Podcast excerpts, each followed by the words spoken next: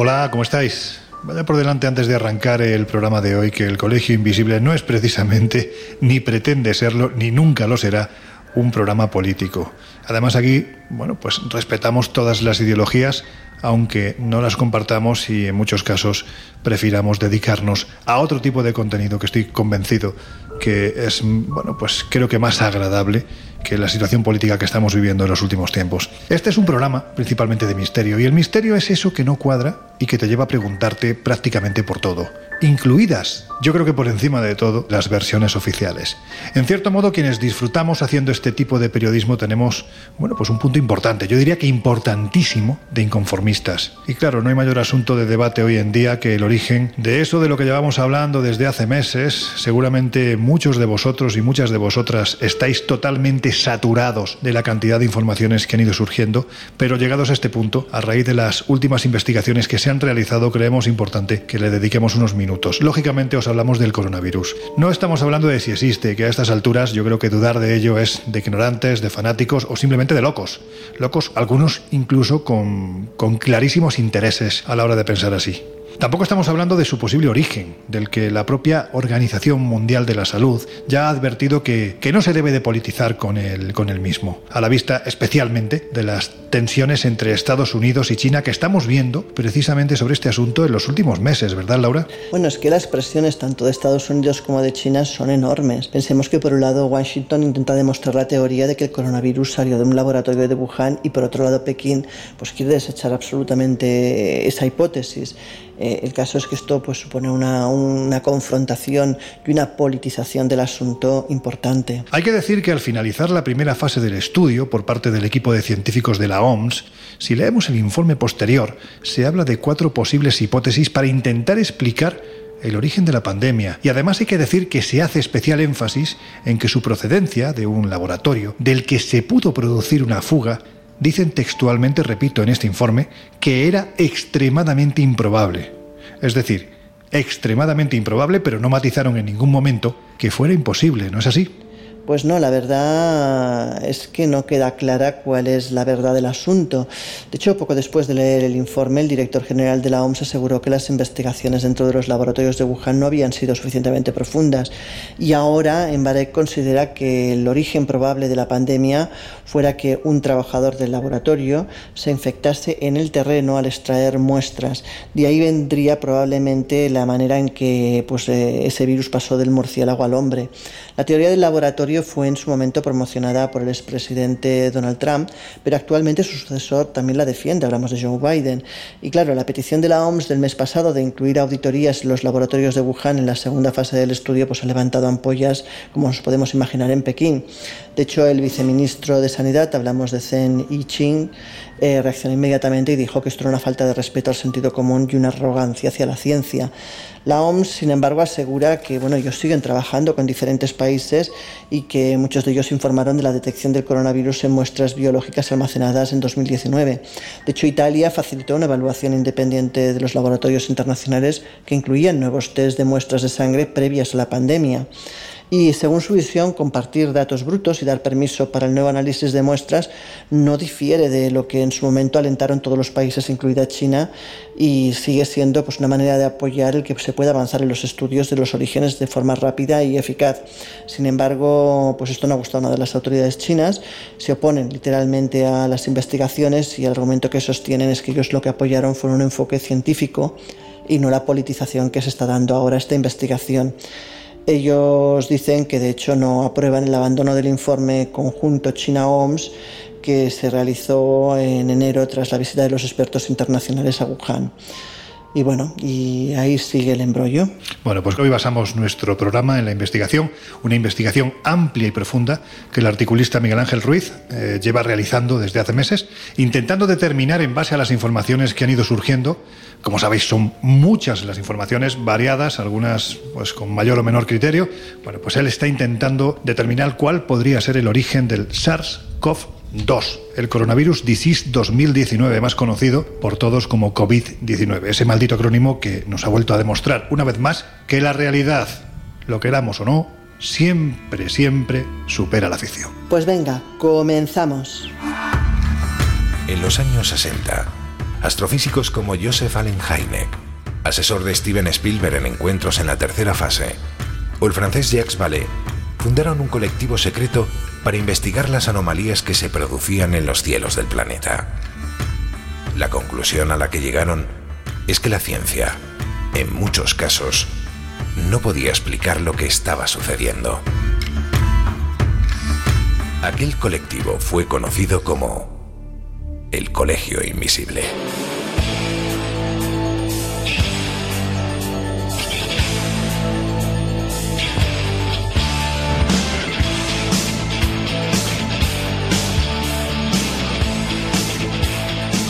El Colegio Invisible, con Lorenzo Fernández Bueno y Laura Falcó en Onda Cero.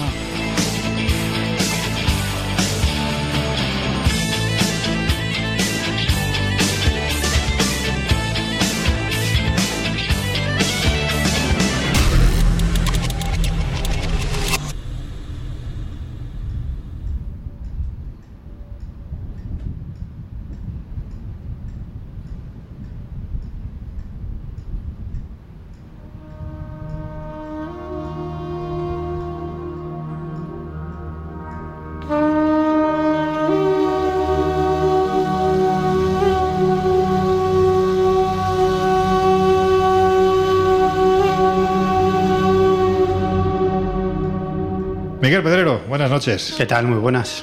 Pues hombre, aquí estamos intentando dilucidar uno de los asuntos yo creo que más polémicos, no sé si de los últimos meses, años y posiblemente va a ser de los más polémicos de toda la historia. Pero en fin, ahora entraremos en este asunto.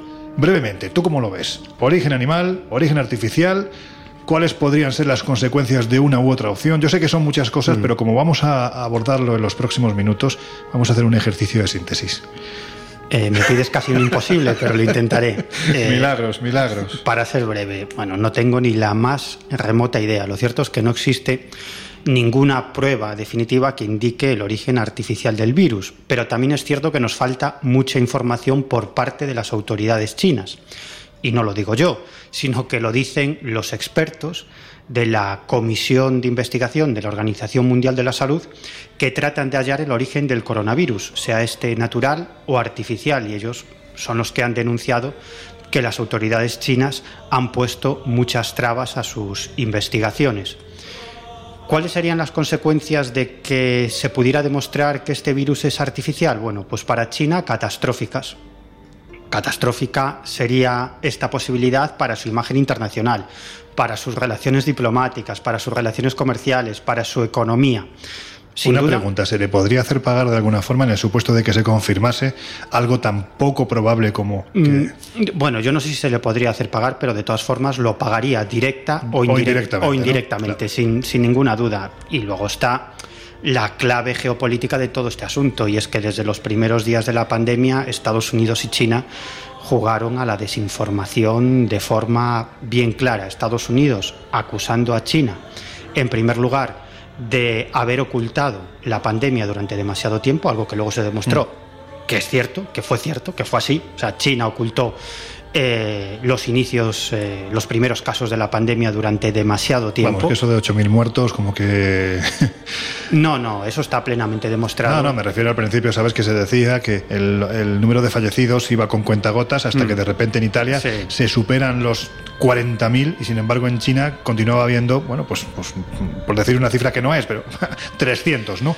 Bueno, las autoridades chinas creyeron que podían contener la pandemia y, como siempre, pues dar el cerrojazo informativo y que ellos mismos lo podrían resolver. Claro, hubo un momento que, que, fue imposible. que fue imposible y entonces tuvieron que reconocer la gravedad de la pandemia, pero es cierto que durante los inicios hicieron todo lo posible para que no se supiera lo que estaba pasando en sus fronteras. No es extraño, por otro lado. Claro, no es extraño. Y, y por otra parte, eh, Estados Unidos desde un principio enarboló esa teoría del virus artificial, de que pudiera haberse debido a un accidente de ese laboratorio de máxima seguridad de Wuhan, que es donde se origina la pandemia. Y China respondió, de hecho, y esto es algo de, que, en su momento a mí me sorprendió muchísimo, eh, estamos hablando del 12 de marzo, es del 12 de marzo del año 2019, es decir, los inicios de la pandemia, Zhao Lijian, que entonces era portavoz del Ministerio de Asuntos Exteriores chinos, chino, manifestó claramente que el ejército estadounidense fue quien trajo la pandemia a Wuhan. Y luego puso un tuit en donde culpaba al ejército estadounidense de haber inoculado el virus en Wuhan, precisamente por unos Juegos Mundiales eh, Militares que se celebraron en, en, Wuhan algunos meses antes de la pandemia y en los que participaron militares de todo el mundo, también estadounidenses. Bueno, esta acusación eh, no tiene razón de ser, es decir, no hay ninguna evidencia de esto y es una auténtica majadería, pero el gobierno chino también jugaba la desinformación intentando defenderse. Claro, evidentemente estamos hablando de que por un lado, al otro lado del Atlántico o del Pacífico, se encontraba Estados Unidos que también con el presidente expresidente Trump a la cabeza jugaba no la desinformación. Es que era su día a día a través de Twitter no en fin eh, menos mal que eso pasó. Lo que pasa es que sí da la sensación de que alguien con la cabeza un poquitín mejor amueblada como es eh, Joe Biden iba a cambiar esas tesis y sin embargo de una forma u otra las ha mantenido. Ahora hablaremos de ello. Jesús Ortega compañero cómo andas pues muy bien, con un tema desde luego de, actualidad y, y hoy quizá más que en otras ocasiones, precisamente dispuesto a aprender. Yo también como, como un invisible y colegial más. Así pues que... Tú pregunta todo lo que tengas que preguntar. A ver, te voy a preguntar yo ahora a ti. Después de la que liasteis este mes de agosto con el programa de la desinformación, que todavía sigue. Todavía tiene cola, ¿verdad? tiene una cola muy larga, más que el demonio. Vamos a ver, ¿te atreves a dar tu opinión sobre este tema? Bueno, yo reconozco que, que, aventurarse un poco en una opinión concreta sobre el tema es complicado. Me posicionaría un poco en, en esa prudencia que, que, marcaba Miguel. Es cierto que creo que no tenemos pruebas definitivas ni a favor ni en contra para apoyar ninguna de las eh, hipótesis mayoritarias que se han planteado para el origen del coronavirus.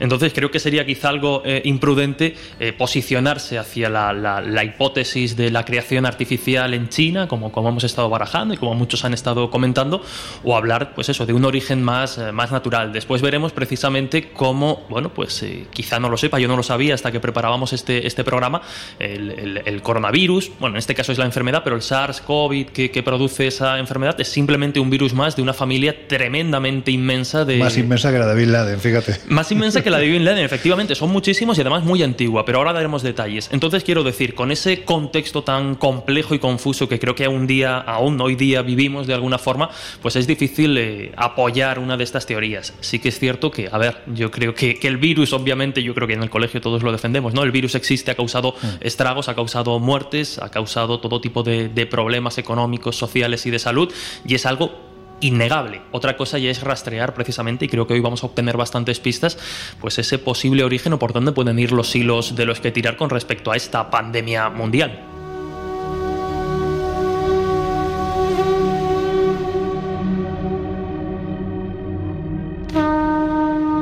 Antes de meternos de lleno, de mostrar los planteamientos que tenemos para esta noche, que son muchos, ya lo veréis, quizás, bueno, pues conviene recordar cómo da comienzo todo, o al menos cómo lo plantean los medios de comunicación Hace apenas un año y nueve meses. Es que parece que ha pasado ya una eternidad, ¿verdad, Laura? Pues sí, parece que llevamos siglos con esto.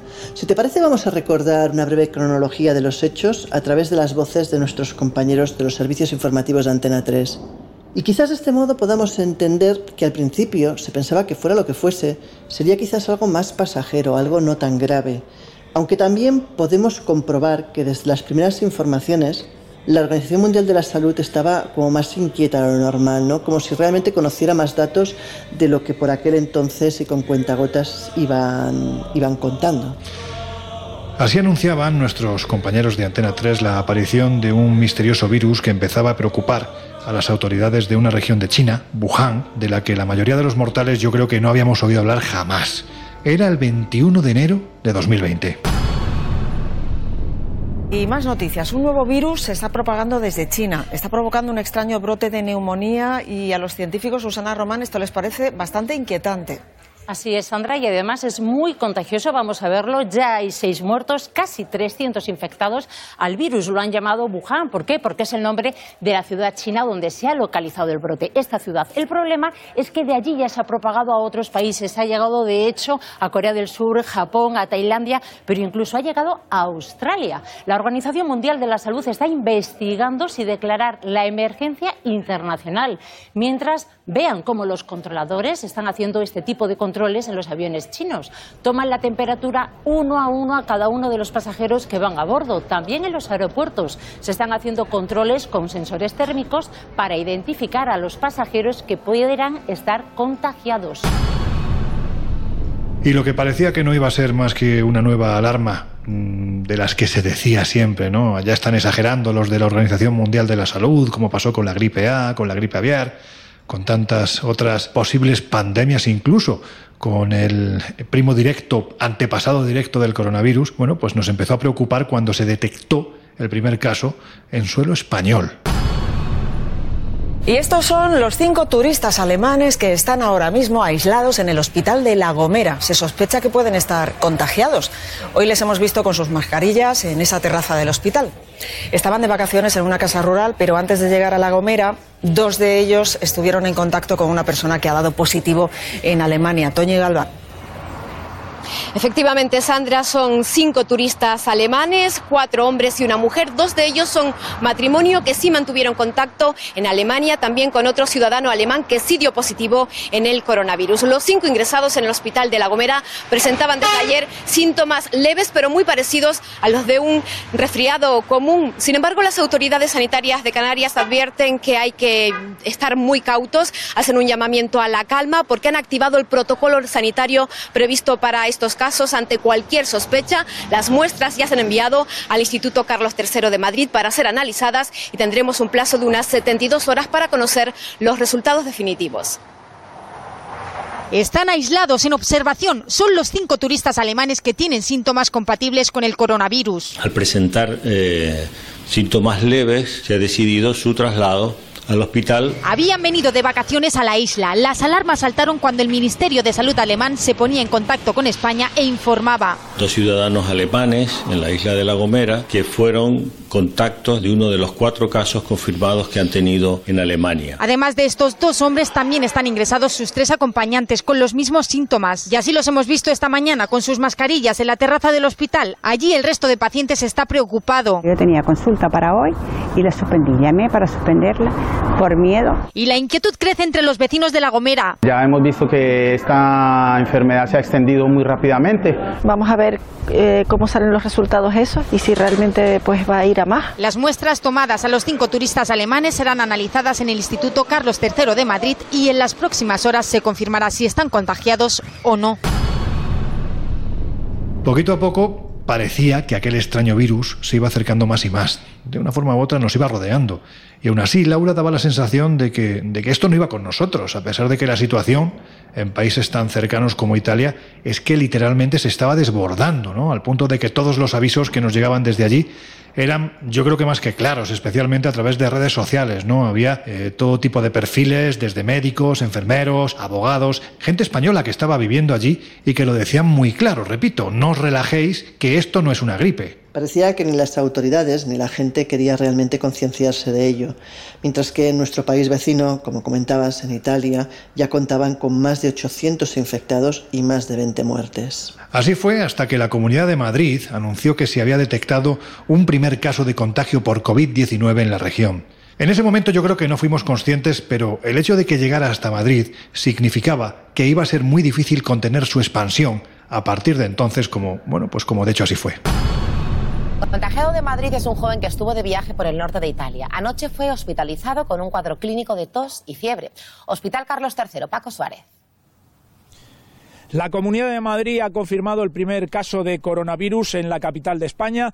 Se trata de un joven de 24 años que la pasada semana había viajado al norte de Italia, en concreto a Lombardía, y que a la vuelta a nuestro país había empezado a sentir los primeros síntomas propios de la enfermedad. En la tarde de ayer, los servicios sanitarios se dirigieron a su domicilio. Allí le realizaron las eh, pruebas pertinentes y tras el positivo por coronavirus ha sido trasladado a este hospital Carlos III, donde ya se encuentra hospitalizado y en observación.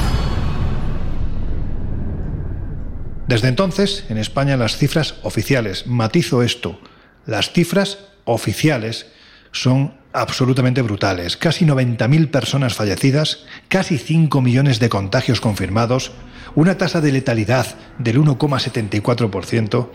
Y en fin, que si ampliamos estas cifras al planeta, Laura, bueno, pues es que ya es para flipar, ¿no? A nivel mundial es responsable de más de 4,6 millones de fallecidos y más de 223 millones de personas infectadas una auténtica salvajada que a mí por lo menos me hace pensar en las primeras infecciones de peste bubónica a nivel mundial.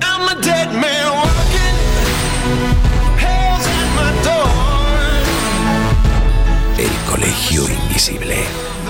El periodismo de misterio ya está aquí en Onda Cero.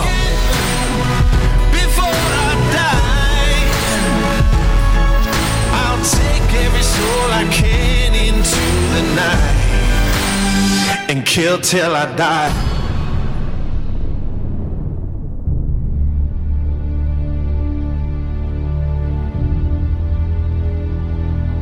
Pues eso, que las cifras son, dicho claramente, en Román Paladino, como le encanta decir a, a Miguel, son una auténtica burrada. Una gripe, se decía. En fin, a ver Jesús, ¿qué diferencia a este virus de otros de la familia de los coronavirus, porque da la sensación de que su comportamiento no es precisamente uniforme, al margen de, esa contagiosidad tan tremenda que, tiene. De ahí, en cierto modo, parte de la dificultad para atajar la pandemia, ¿no? Mira, te he hecho una pregunta como muy amplia. Pues sí, efectivamente. Eh, bueno, por comenzar por respondiendo rápidamente a la, pregunta, podríamos decir que este SARS-CoV-2, que es el nombre técnico como tal del virus, eh, la COVID-19 es el nombre que es el nombre de la enfermedad que genera ese virus, pues básicamente es eh, que se transmite en humanos a una velocidad pasmosa y las consecuencias como tal pues ya las hemos conocido, ¿no? Graves afecciones respiratorias con otros eh, daños derivados. Pero justo como comentábamos antes, este SARS-CoV-2 es sencillamente, o no tan sencillamente, pero un virus más de esa familia enorme y, antigua que es la de eh, los virus conocidos como coronavirus. Lo que pasa es que parece que es el hermano matón, ¿no? Es decir, de repente ha surgido una variante absolutamente terrible, pero no la única, como estás diciendo. Eso es, es la última variante, la detectada en 2019, primero en Wuhan y que rápidamente se extendió por todo el mundo generando preocupación. Al principio no tanta, entre otras cosas, porque dentro de la familia de los coronavirus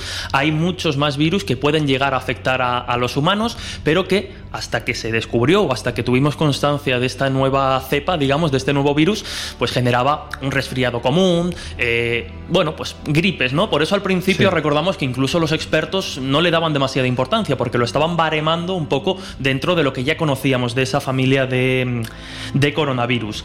Lo cierto es que, como decimos, eh, es una familia muy antigua, inmensa, y cuando decimos antigua estamos hablando de que probablemente eh, el virus o el ancestro común de este SARS-CoV-2 sería o tendría una edad de unos 10.000 años. Principalmente es un virus que, se ha transmitido entre murciélagos y aves y hay expertos que consideran que incluso el virus puede llegar a ser más antiguo que, las primeras especies o los primeros eh, murciélagos y aves originales.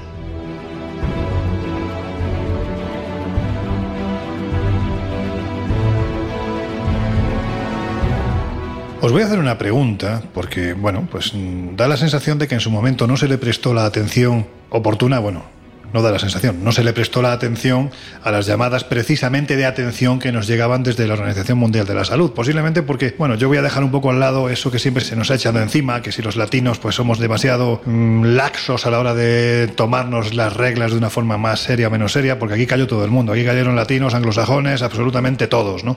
Pero ¿no os da la sensación de que en otras ocasiones la Organización Mundial de la Salud ha pecado a la hora de informar? En el sentido de que quizás ha sobredimensionado tanto la situación que al final no se ha producido. Bueno, pues en el caso del COVID ha llegado lo de Pedro y el Lobo. Es decir, es que, bueno, pues eh, otra vez nos están contando que si la gripe aviar, que si la gripe A, la gripe B, el no sé qué, es otra más. Habrá 800 infectados, 20 fallecidos y poco más. Es decir, ¿no da la sensación de que quizás la forma de comunicar de la OMS no es no ha sido y da la sensación de que no será la correcta? Bueno, yo, yo es que creo que vivimos en una en una sensación de irrealidad. Yo creo absoluto sobre la posibilidad de una pandemia mundial de consecuencias absolutamente catastróficas, incluso mucho más catastróficas que la que estamos viviendo, viviendo ahora. Y, es cierto que la Organización Mundial de, la Salud avisó en varias ocasiones sobre diversas pandemias que por fortuna eh, no se convirtieron en una pandemia mundial, pero no hemos de olvidar que, nosotros en este sentido, por ejemplo, la vieja Europa o Estados Unidos, eh, hemos tenido mucha suerte, pero en otros lugares del mundo han vivido pandemias y pandemias muy importantes. La única diferencia es que esta pandemia es mundial. Por otro lado, hay que decir que la Organización Mundial de la Salud probablemente se fió demasiado del gobierno chino en un principio. Y después, cuando ya se dio cuenta de la gravedad de lo que estaba ocurriendo, pues ofreció una serie de mensajes que en su momento por algunos analistas y periodistas fueron interpretados como excesivamente alarmistas, pero luego se vio que de alarmistas nada, que incluso se, quedaron cortos y llevamos ya mucho tiempo con esta pandemia que a mí me parece absolutamente eterna. Fíjate que antes he dicho que la pandemia empezó en marzo de 2019 y no es verdad, empezó en marzo de 2020.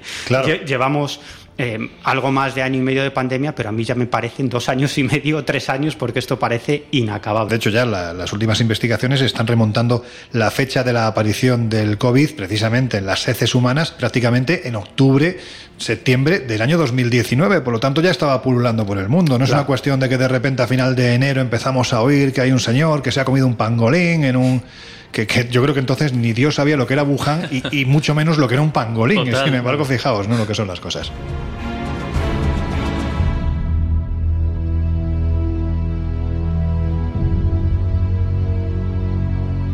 En fin, Miguel, antes lo ha comentado Laura, pero si te parece vamos a profundizar un poquitín más en ello. ¿Cómo comienza Estados Unidos a barajar la idea de que el virus podría haber sido creado en un laboratorio de Wuhan?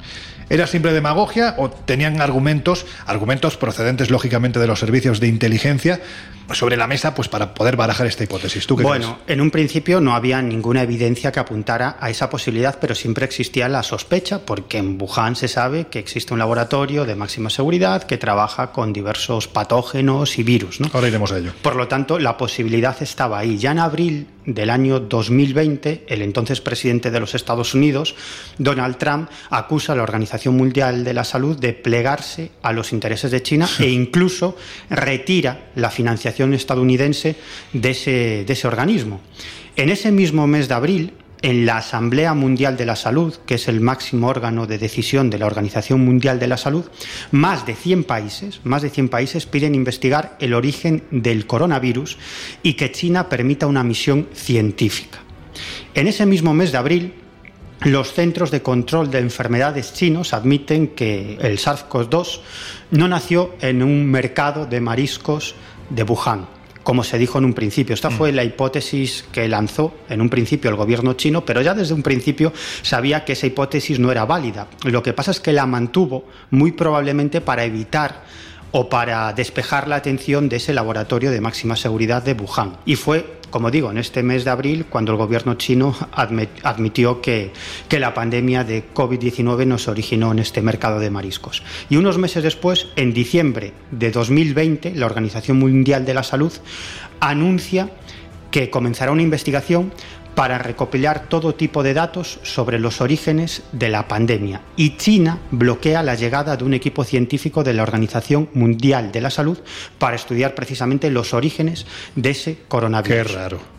Bueno, fíjate, esto sucedía en diciembre de 2020, pero es que unos meses después, en febrero de 2021, Dominic Daya, que era un integrante de esa misión de la OMS, de la Organización Mundial de la Salud, para investigar el origen de, de esta pandemia, dice en una entrevista televisiva que China bloqueó el acceso a datos sin procesar de los primeros 174 casos de la pandemia. Es decir, los investigadores de la OMS lo que querían era trabajar con los datos primarios. Lógico. Y no con los informes ya elaborados por China. Para intentar llegar al paciente cero, ¿no? Exacto, para intentar llegar al paciente cero y al verdadero origen de esta pandemia. Pero China no facilitó esa información.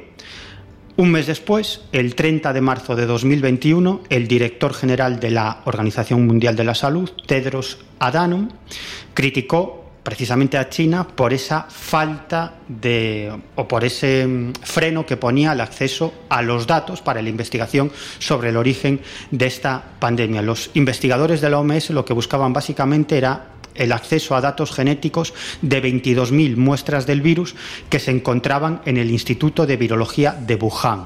Pero funcionarios chinos eliminaron esos datos de Internet eh, bueno, en unas fechas muy recientes, eh, casi en las primeras semanas o en los primeros meses de la pandemia. Bueno, no, no fue un descuido.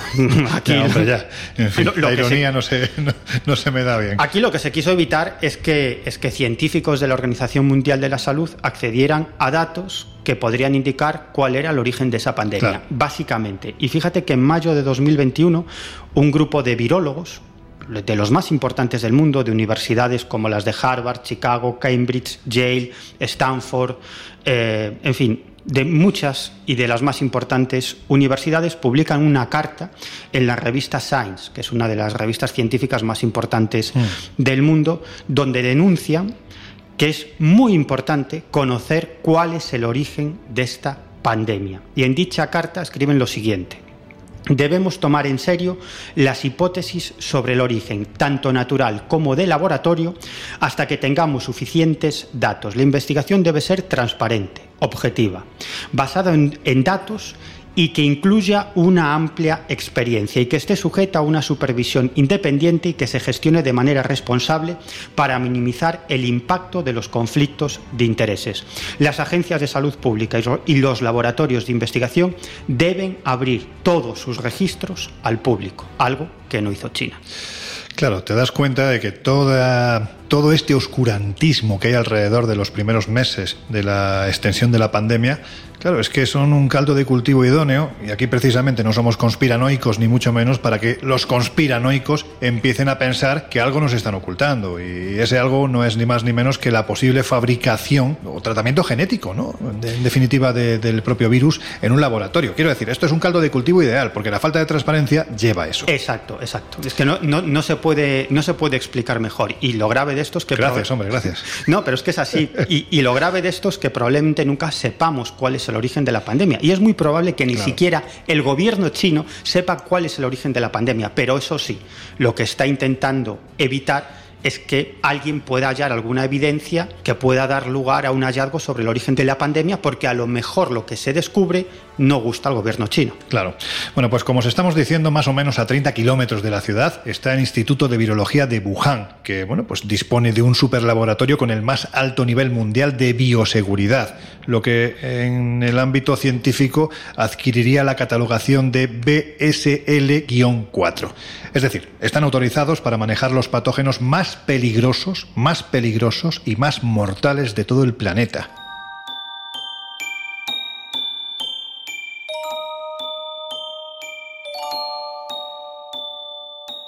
En esta historia parece que, que, nadie da puntada sin hilo. A ver, Miguel, ¿qué persiguen los Estados Unidos señalando de esta forma a China de crear el virus? Porque me imagino que buscan unas consecuencias al señalar tan claramente a un culpable, ¿no? Mm, bueno, desde luego. Ahora te puedes extender. bueno, desde luego no es buscar la verdad. Estados Unidos lo que busca es desgastar a China. Y precisamente por esas mismas fechas, Peter Embarek, que fue jefe de la primera misión científica de la Organización Mundial de la Salud en Wuhan, admite que la infección de un empleado del laboratorio de Wuhan cuando tomaba muestras es una de las hipótesis probables sobre el origen de este coronavirus. El 25 de agosto del año 2021, Joe Biden recibe ese documento clasificado que había solicitado a los servicios de inteligencia, pero este informe, que continúa siendo clasificado, pero sí se sabe que en realidad no consigue aclarar si el virus saltó de un animal a un humano o salió del laboratorio de Wuhan. Eso sí, lo que descarta taxativamente este informe es que el SARS COP2 sea un arma biológica, es decir, que hubiera sido creado con una intención para crear un daño. Esto se descarta. Por lo tanto, se cierra la hipótesis de que la pandemia fuese intencionada, es decir, solamente están sobre la mesa dos hipótesis, que sea de origen natural o de origen artificial, pero digamos em, a causa de un accidente, es decir, que el origen fuese provocado por el ser humano a causa de un accidente. Y pocos días después, el 28 de agosto de 2021, China acusa a Estados Unidos de manipulación precisamente por considerar esta opción, la opción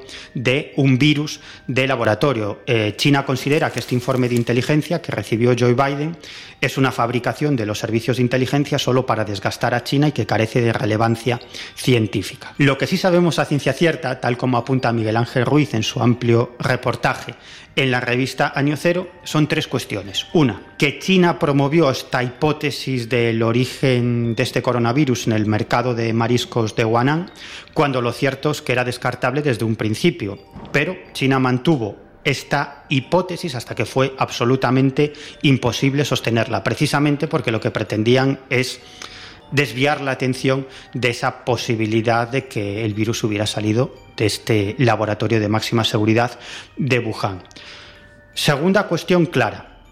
China lleva obstaculizando desde el principio la investigación sobre el origen del coronavirus. Y como dije anteriormente, y especialmente su intención era desviar la atención sobre esta posibilidad de que el virus hubiera salido de este laboratorio de Wuhan. Y tres, que lo más probable, lo más seguro es que nunca, jamás sepamos el auténtico origen del SARS-CoV-2.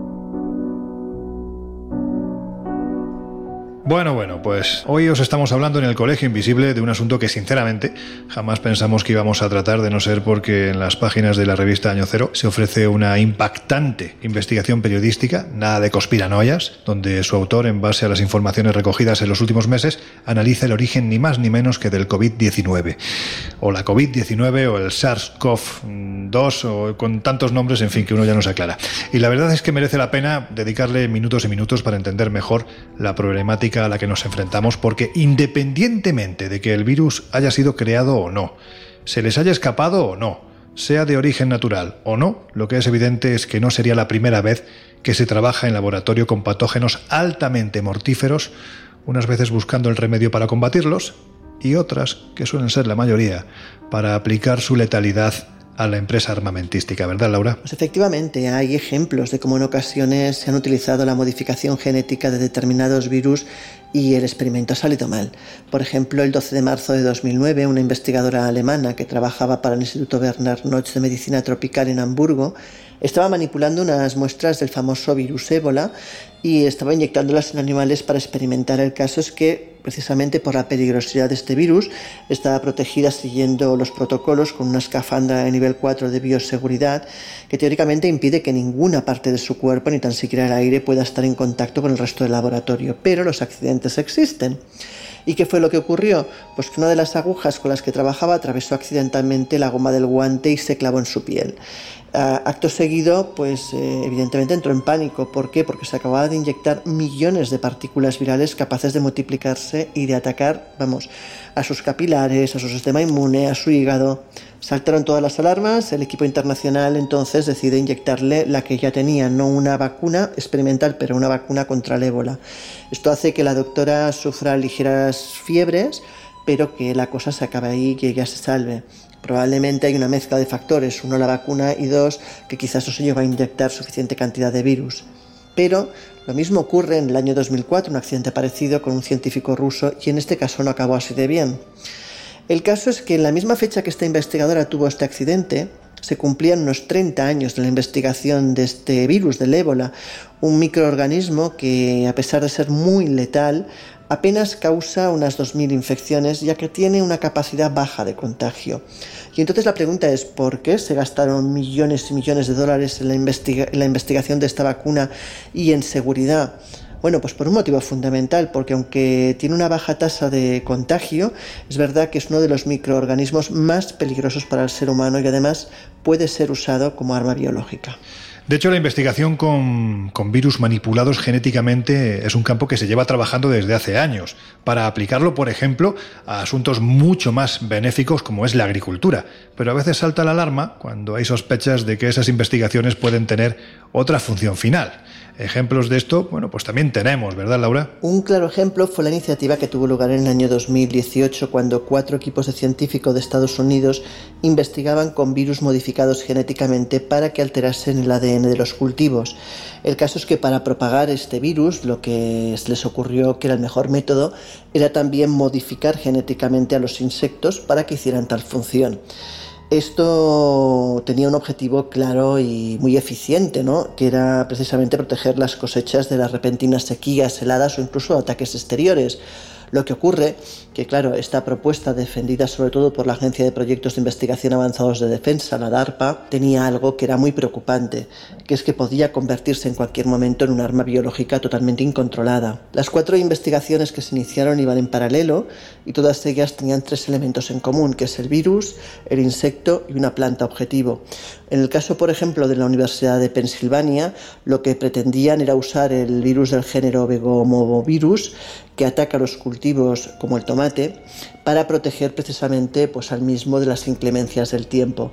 El tema es que pretendían neutralizar su carga viral, añadirle pues, un determinado gen que expresase algún rasgo protector, como por ejemplo pues, mayor resistencia al frío. Y para propagar el virus, pues pensaron precisamente en una de las peores plagas que amenaza al tomate, que es la mosca blanca.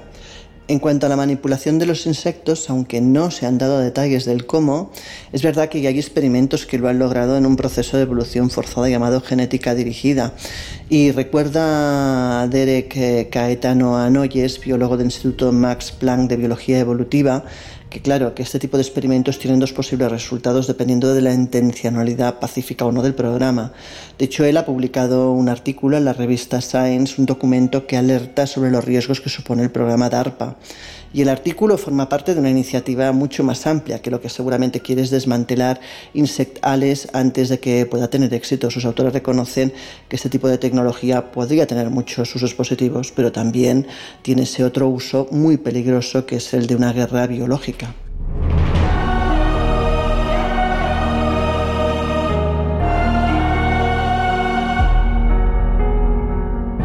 Miguel, esto, bueno, pues en cierto modo ha abierto un melón del que se ha hecho uso desde hace siglos, por no decir milenios, el de la guerra biológica, bacteriológica o como queramos llamarla. Recordemos que en plena Edad Media los ejércitos de los bárbaros mongoles lanzaban con sus catapultas ni más ni menos que los cuerpos de los apestados contra las murallas de Teodosia, donde aguantaba el último retén de genoveses, haciendo que de esta forma la peste negra se extendiese imparable por el mundo de aquel entonces, entrando por ejemplo a través de Venecia y cargándose en muy poquito tiempo a un tercio de la humanidad de aquel tiempo. Estamos hablando de más de 50 millones de personas. Además, en la actualidad, es decir, en el siglo XXI, hay un concepto del que apenas habíamos oído hablar y que está más en boga que nunca. Bioterrorismo.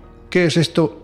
Y lo más interesante para nosotros, ¿qué consecuencias puede tener? Bueno, un ataque biológico o bioterrorismo básicamente es la liberación intencionada de virus, bacterias u otros gérmenes que pueden infectar o matar a personas, ganados o hacer daño a cultivos. Y uno de los agentes que tiene más probabilidad de utilizarse en un ataque biológico es la bacteria que causa el antrax. Luego también tenemos que saber que la mayoría de los ataques de bioterrorismo que se han llevado a cabo hasta el momento pues han sido ejecutados por estados, por gobiernos.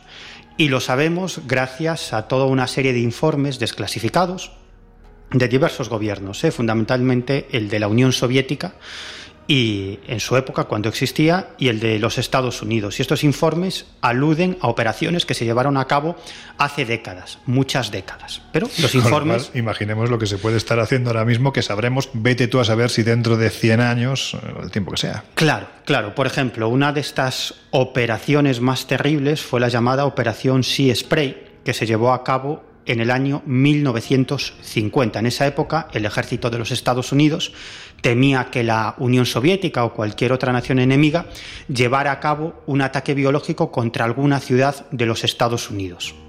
Así que a los generales del Pentágono pues se les metió entre ceja y ceja que había que saber cómo afectaría a la población un ataque de este tipo. ¿Y qué hicieron? Pues uno puede pensar, bueno, pues cálculos, simulacros, consultas a expertos, pues no, a lo bestia. Dedujeron que lo mejor era que el propio ejército estadounidense realizara un ataque biológico de verdad contra una población a ver qué pasaba. Y eso es lo que hicieron. Un barco de la Marina roció la bahía de San Francisco con unas enormes mangueras. Eh, de las... A ver, espera, Sí, sí. O sea, esto es historia desclasificada. Sí, sí, sí, historia desclasificada. Es que es increíble. Sí, sí. Sí, sí, año 1950. Hombre, han pasado unas cuantas décadas, pero claro, esto se pero, hizo. pero es que claro, si esto pasó hace 72 años, vuelvo a repetir la pregunta de hace unos minutos. ¿Qué nos estará haciendo desde hace 20 años esta parte? Claro, y eso lo conoceremos dentro de otros 30 O, o no. o 40 o nunca, O nunca. Como, como la mayoría de estos casos. Bueno, el caso es que en esta operación un barco de la Marina rocía la bahía de San Francisco con unas enormes ma- mangueras de las que eh, empezó a salir una sustancia que combinaba agentes biológicos con agentes químicos. Estos agentes biológicos y químicos fueron inhalados por millones de personas. A día de hoy se desconoce el verdadero alcance de este ensayo sobre la población civil, aunque sí se sabe que algunas personas fallecieron a causa de este mortal experimento. Si quieres te cuento otra historia de no creérsela.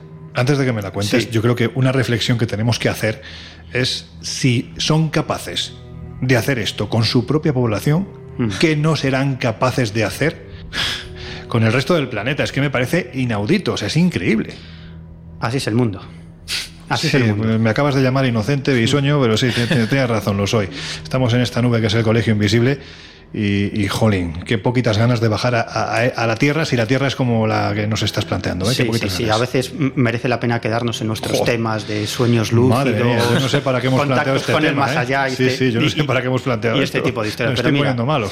otro- otra historia muy alucinante y más cercana en el tiempo, nos tenemos que situar en los años 80, sucede en Sudáfrica, cuando ese país estaba gobernado por, por un gobierno dictatorial, racista y nazi formado solo por blancos. Hmm.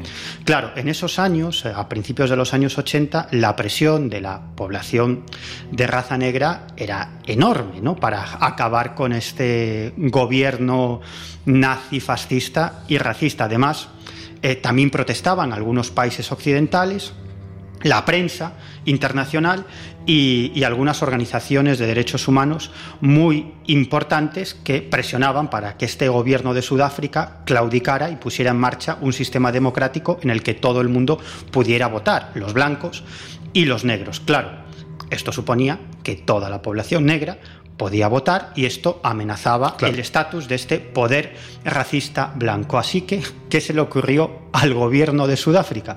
Bueno, pues puso en marcha un proyecto secreto para crear un arma biológica, un virus que solamente afectara a las personas de raza negra. ¿Para qué? Bueno, lo que pretendían era reducir la población de estas personas de raza negra, porque cuantas bueno, o matarlos, porque cuanta, cuantas eh, menos personas de raza negra votaran, pues más posibilidades habría de que ganaran los, los blancos. Bueno, el gobierno de Sudáfrica puso en marcha la creación básicamente de un arma biológica étnicamente selectiva. Madre mía. Esto es historia, está absolutamente demostrado. ¿eh? Quiero decir, están los documentos, están las declaraciones, esto es historia. Así que lo que hicieron fue crear un laboratorio militar a las afueras de Pretoria que, contaba con una enorme cantidad de capital y medios para llevar a cabo este objetivo, que era desarrollar una molécula mortal, pero, fijaos, únicamente sensible a la melanina que pigmenta la piel de personas de raza negra.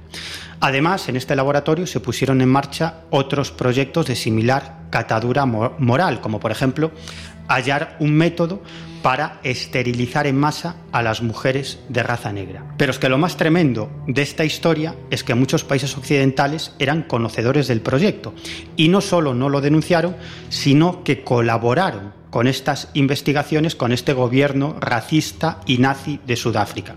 Entre estos países colaboracionistas estaban naciones de mm, diferente opción ideológica. Estaba Inglaterra, estaba Estados Unidos, estaba Suiza, Francia, Irak, Libia, entre otros.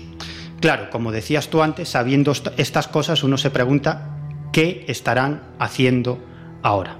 Y para finalizar, no hace tanto, en el año 1994, gracias a la presión de varios eh, activistas por los derechos humanos, el gobierno de los Estados Unidos tuvo que desclasificar cientos de expedientes altamente confidenciales sobre unos ensayos terroríficos con humanos en su propio territorio. Esto ocurrió entre los años 1944 y 1975, cuando se pusieron en marcha toda una serie de operaciones secretas para probar en individuos desfavorecidos y marginales cómo reaccionaban ante la exposición a radiaciones, gas nervioso, LSD y agentes biológicos. Estas pruebas se llevaron a cabo con niños en orfanatos, con mujeres embarazadas y con pacientes ingresados en hospitales y con presos en cárceles. Más de 23.000 estadounidenses, repito, más de 23.000 estadounidenses sufrieron graves secuelas para toda su vida y cientos de ellos, se cree que incluso miles, murieron a causa de estos inhumanos experimentos que se clasificaron en casi 1.400 subproyectos diferentes. Y como no se conoce, pues es como si no hubiera pasado. Es realmente trágico y terrible. Yo la verdad Llegados a este punto, Jesús, es que no sé si hacerte esta pregunta, pero entiendo que la mejor forma de combatir la ignorancia es la información. En este caso, más que ignorancia, es el desconocimiento absolutamente de, todos, incluso de nosotros, hasta que te topas con este tipo de, informes, de documentación que te ponen la, realidad en la cara de un bofetón directamente. ¿no? Yo creo que si podemos aportar nuestro pequeño granito de arena desde el Colegio Invisible para que se conozcan este tipo de circunstancias y para que, bueno, pues si alguien lo escucha, pues vayamos poquito a poco poniendo algún tipo de remedio bueno será para esta cosa que es la, humanidad, que, desde luego en esta línea está condenada al apocalipsis y a que nos extingamos y además es que no nos lo merecemos, o sea, es que directamente nos lo merecemos. Jesús, vamos a, unos cuantos ejemplos más, en fin, de, que, yo creo que nos van a ayudar a entender mejor el alcance, alcance absolutamente terrorífico de, este asunto. Bueno, lo, cierto es que ya explicaba Miguel muy bien qué es esto del bioterrorismo, pero es cierto que como, como los invisibles pueden imaginar eh, los mayores impulsos a, desarrollar esta forma de, atacar y de quitar vidas, pues han sido precisamente durante los momentos de, guerra. Principalmente se empieza a, a experimentar ya de una manera consciente el hecho de desarrollar este tipo de armas en la Primera Guerra Mundial. Y como podéis imaginar, al igual que sucedió con otra clase de tecnologías y de cuestiones, la Segunda Guerra Mundial es el impulso definitivo, de alguna forma, por, por todas las, las, mentes científicas que estaban en ello, pues desde los diferentes bandos, con esta clase de cuestiones. Pero no es algo nuevo. Tú mencionabas ya ejemplos eh, antiguos de cómo, bueno, pues sin ser del todo conscientes, eh, se utilizaba la, guerra biológica desde la más remota antigüedad y antes de pasar a comentar algunos casos eh, contemporáneos, cercanos y que, bueno, pues como bien dices, ¿no? Incrementan un poco el terror que, podemos tener ante esta clase de ataques, me gustaría comentar muy rápidamente una serie de, de, bueno, pues de armas biológicas, como digo, en la más remota antigüedad. De hecho, hay un libro completamente recomendable cuyo título es Fuego griego, flechas envenenadas y escorpiones, la guerra química eh, y biológica en la antigüedad. Tú siempre con los libros de títulos, vamos, de recordar, ¿eh? sí, ¿verdad? De, que caben en un tuit. No, es un libro que, en castellano editó Despertar Ferro y como digo, pues nos habla de los ejemplos más antiguos de esta clase de ataques, como por ejemplo las víboras que utilizó Aníbal para bombardear las naves de Pérgamo, las bombas de arcilla que utilizaban, eh, que utilizaron los habitantes de, de Jatra, eh, bueno, recibieron en este caso por parte de los legionarios romanos y eran bombas de arcilla que dentro llevaban escorpiones, avispas y esta claro, la idea era eh, de alguna forma es esa guerra biológica, eh, mm, bueno, primigenia, que ahora vamos a ver cómo, cómo se ha desarrollado. Eh, también esas bombas llevaban escorpiones, chinches, avispas o incluso la, carroña infecta que utilizaban para propagar, como bien decías, determinadas pestes a determinadas poblaciones. Vemos que esto no es nada nuevo, pero obviamente sí que se ha desarrollado, perfeccionado y llevado a límites insospechados. Hay un caso muy concreto que bueno, se registró en, hasta 1999 más o menos y desde los 70 se habían registrado casi unos 100 incidentes relacionados con, con armas biológicas. Y de estos intentos que vamos a, comentar, hubo uno eh, que además fue promovido por el líder de la secta Osho, además hay un documental en Netflix que lo lleva, y bueno, él se presentaba como candidato a las elecciones y precisamente para minar eh, los votos de quienes le iban en contra, lo que hizo fue directamente contaminar el agua y la comida de una serie de buffets de comida libre en la localidad, en la zona donde él se, se, presentaba. Y lo cierto es que hubo, eh, hubo bastantes personas infectadas, eh, se calcula que unas 700 personas fueron infectadas y obviamente también hubo muertos. Vemos que el ataque mm, puede organizarse desde diferentes frentes, desde el frente del Estado en una guerra mayor, o como por ejemplo, eh, bueno, pues por diferentes grupos eh, terroristas, como puede ser el grupo, el grupo terrorista Aum Sirinkio, no sé si lo pronuncio del todo bien, es un grupo Da igual, tiene pinta de que son muy malos, sí. Es un grupo terrorista que, que, actuó en Japón, que perpetró un ataque concretamente con gas sarin en las ciudades de Tokio y Matsumoto. En el metro. En el metro, efectivamente, año 1995. E igual, aquí nos encontramos con que hubo también varias eh, víctimas. En este caso, como digo, pues fue el gas eh, sarin y realizaron también varios ataques con las bacterias del carbunco y el botulismo. No he mencionado, hemos hablado de la Primera Guerra Mundial, hemos hablado de la Segunda Guerra Mundial, pero sin duda otro periodo eh, que fue bastante propicio para el desarrollo precisamente de esta clase de armas o de asesinos invisibles, porque es alguna de las ventajas de estas armas, fue precisamente durante la Guerra Fría. El enfrentamiento entre el bloque soviético y, y Estados Unidos, pues también dio mucho al ingenio de estos dos bloques para desarrollar esta esta clase de armas. Curiosamente, eh, al final de este, de este enfrentamiento entre tanto Estados Unidos como Rusia firmaron unos acuerdos para evitar la proliferación y destruir sus reservas, pero yo creo que podemos imaginar que esto no pasó y que desde luego han seguido desarrollándolo. Pero bueno, más allá de estos eh, ataques, eh, como sabemos que existen, hay que tener constancia y ser bueno, conscientes de que, de que esto puede pasar, pues los diferentes países también se preparan de alguna forma contra posibles ataques o atentados eh, biológicos. De hecho, España, por ejemplo, invirtió en su momento pues casi 6 millones de euros en 2003 para hacerse con reservas de la vacuna de la viruela, ante la perspectiva de que en un momento dado alguien pueda desatar el virus y generar eh, de nuevo una, una, pandemia. Hay unidades especializadas, concretamente en España tenemos el regimiento NBQR que haría eh, referencia al riesgo nuclear, biológico, químico y radiactivo y también esta, esta unidad pertenece concretamente al ejército de tierra, pero existen unidades especializadas en ataques biológicos dentro del cuerpo de la Policía Nacional, de la Guardia Civil y de la Unidad Militar de Emergencias, entre otros. Entre las, eh, bueno, pues entre las cuestiones que, que se tienen ante un posible ataque biológico, obviamente hay que preparar también o tener disposición de hacer una llamada de emergencia a través de los diferentes medios de, comunicación y tener reservas, digamos, de las enfermedades o virus que, más fáciles son de conseguir, porque es uno de los peligros de esta cuestión, ¿no? Que, digamos, las bacterias, los virus que como tal pueden generar una enfermedad mortal para los terroristas o los grupos que llevan a cabo estas actividades es hasta cierto punto sencillo. La dificultad viene en producirlo en masa y en, eh, bueno, pues eh, hacer que precisamente que se distribuya a un nivel masivo, ya sea a través mediante aerosoles, a través del aire o incluso pues contaminando determinados depósitos de agua. Hay muchas películas, eh, a mí me viene por ejemplo ahora mismo a la mente una más friki, ¿no? Como es Batman Begins, que precisamente el, villano lo que hace es distribuir, infectar el agua y después eh, evaporarla para que se contagie o se distribuya, mejor dicho, por el aire. La dificultad entraría ahí, ¿no? En, la, en el hecho de poder distribuirlo en masa y realmente generar una, una muerte ultramasiva de personas. Lo demás, pues como hemos visto, ejemplos concretos con muchas víctimas, afortunadamente pocas muertes en algunas ocasiones, pero ataques concentrados en metro, en locales, restaurantes, que suelen venir por parte de grupos terroristas. Seguramente esto empezó, bueno, pues cuando alguien recorriendo un lugar muy despoblado como podía ser el desierto, se dio cuenta de que había poca agua y se le murió un camello y lo tiró al agua, la envenenó y se dio cuenta de que quien se acercaba y la bebía también moría. Bueno, pues fijaos, ¿no? En estos siglos cómo se ha perfeccionado el asunto. Esto habla mucho de la maldad del ser humano.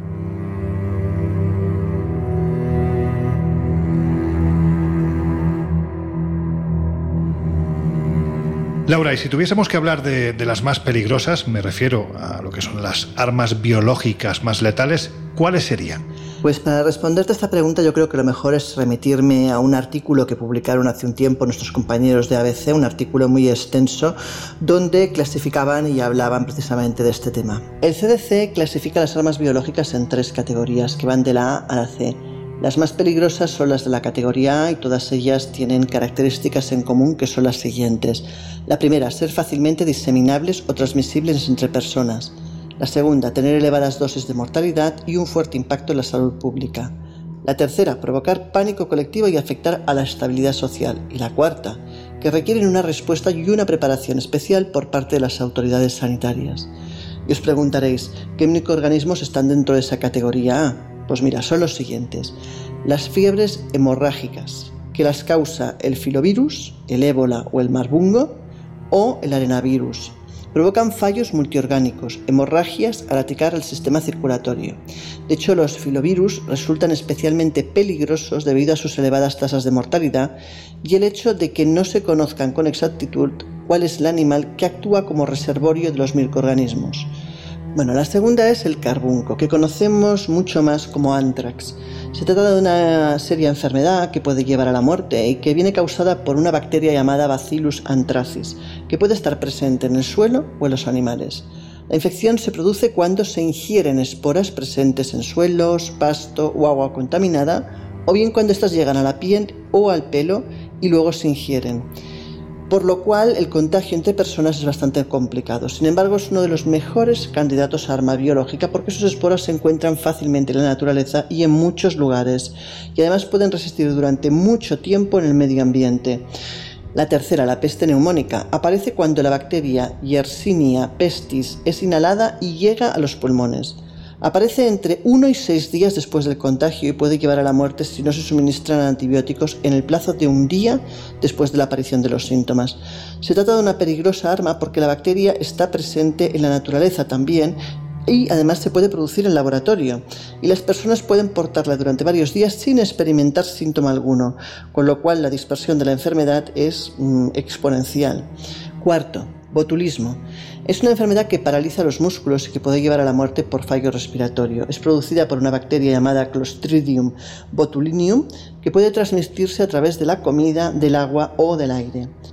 Y por último, aunque no menos grave, la tularemia es una enfermedad muy contagiosa causada por una bacteria llamada Francisella tularensis que se encuentra en la naturaleza y puede ser usada como arma biológica al aplicarla en forma de aerosol. Se transmite, por tanto, por vía aérea y provoca una grave neumonía y una infección sistémica. Así que, como ves, con estos cinco microorganismos eh, vamos apañados, así que más vale evitarlos. Y a estas hay que añadir lo que ha comentado Jesús, la terrible viruela. Para que os hagáis una idea, el virus de esta enfermedad lleva con nosotros desde hace miles de años, bueno, pues como tantos otros, ¿no?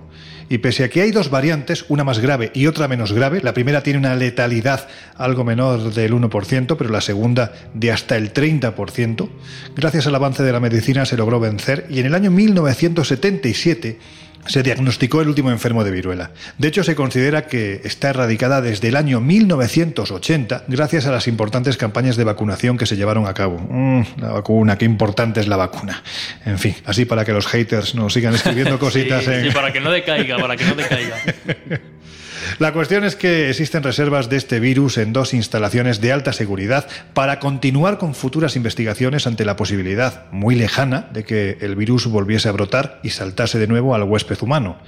Y la no tan lejana, como ya ha dejado entrever Jesús, esa no tan lejana posibilidad de que haya muestras de ese microorganismo en manos ni más ni menos que de terroristas. Con esta reflexión, un tanto terrible, ¿no? Inquietante, os dejamos unos segundos con una de nuestras esenciales. Enseguida volvemos.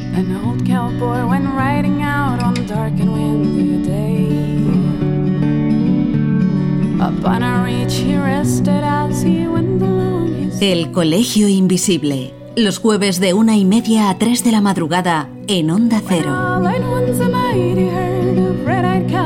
still on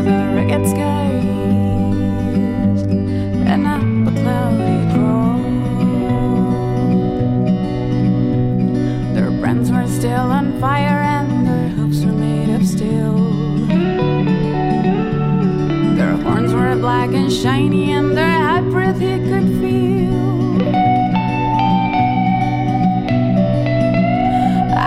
Pulled to fear when through him as they thundered through the sky. For he saw the riders coming hard and they heard their mournful cry. stunned,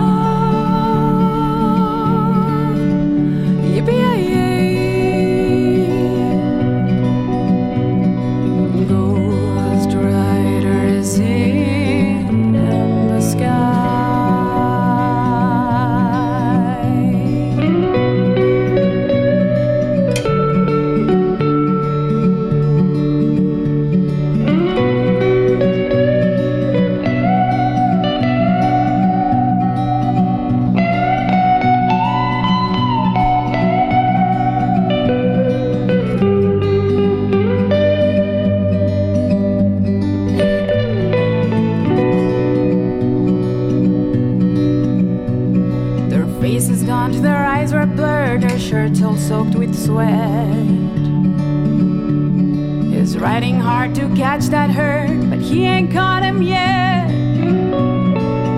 Cause they got to ride forever on the range up in the sky, on the horses north in fire. As they ride and hear their grace. As the riders leapt on by me, he heard one call his name. You wanna save your soul hell riding on a range? Then cowboy, change your ways. Today, or with us you will ride, trying to catch that devil's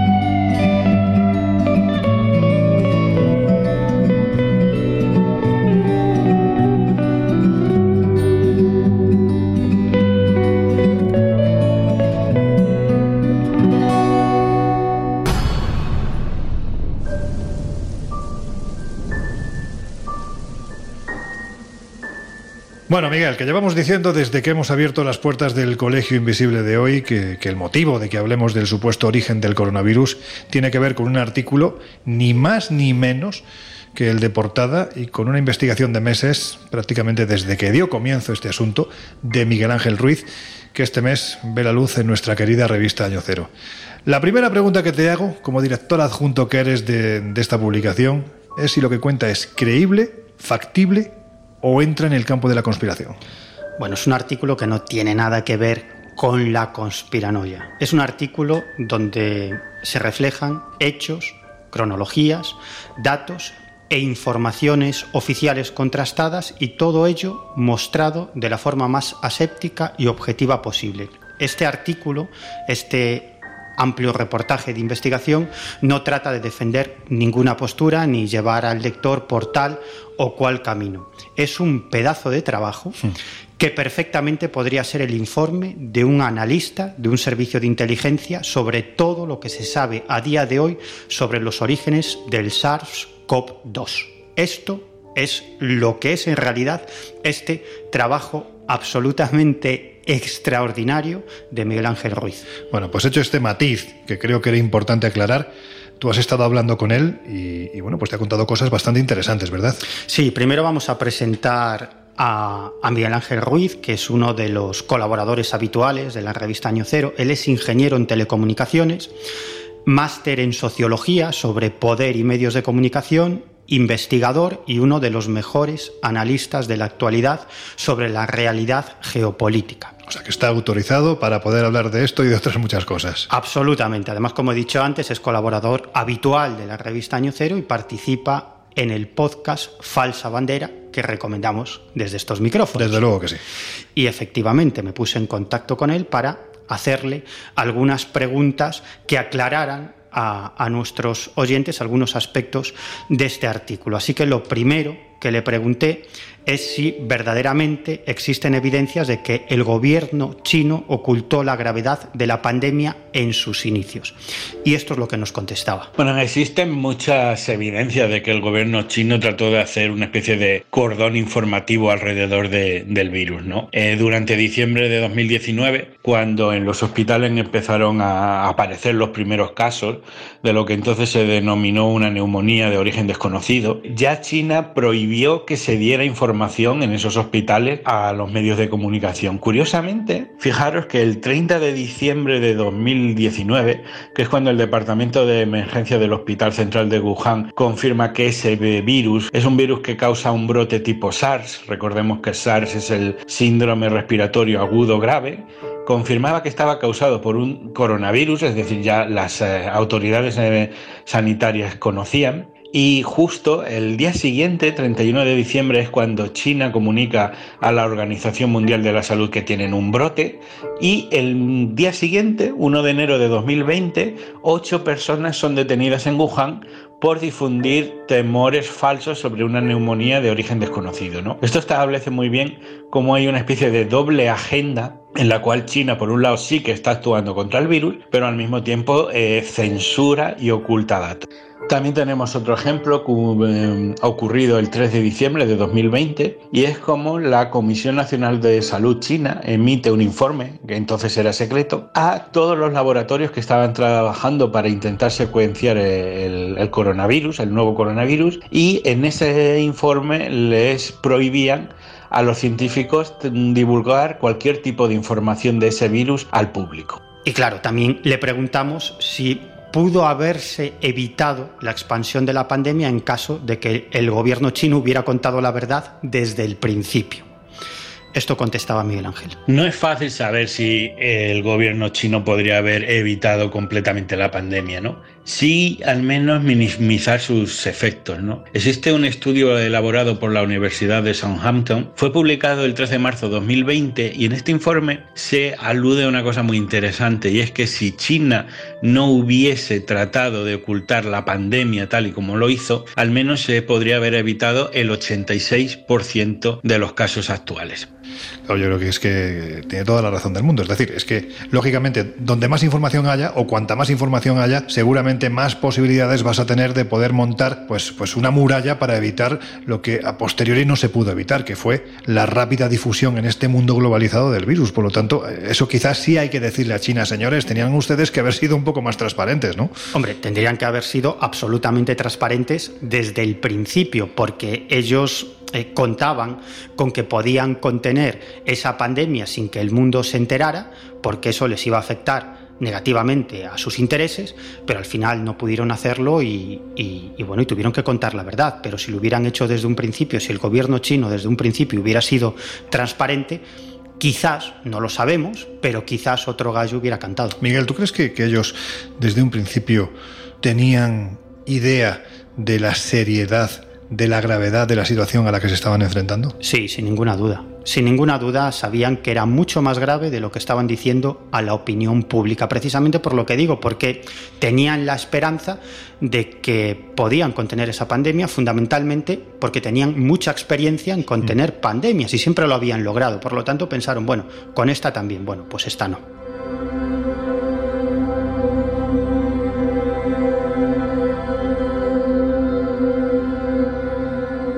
Ahora bien, lo que sí es cierto es que antes de la pandemia, bastante antes de la pandemia, laboratorios de alta seguridad de todo el mundo estaban trabajando con coronavirus. Sí, es completamente cierto. Piensa que ese interés científico, fuera de lo que era el ámbito veterinario, que era un poco donde más se estudiaban los coronavirus, el interés científico proviene, mm, en los coronavirus proviene por dos grandes hitos. Por un lado fue el brote del SARS, que es el síndrome respiratorio agudo grave de 2002, que se produjo en el sudeste asiático y afectó a, China, y el brote MERS, que es el síndrome respiratorio de Oriente Medio y que fue una enfermedad detectada por primera vez en Arabia Saudita en 2012. ¿no?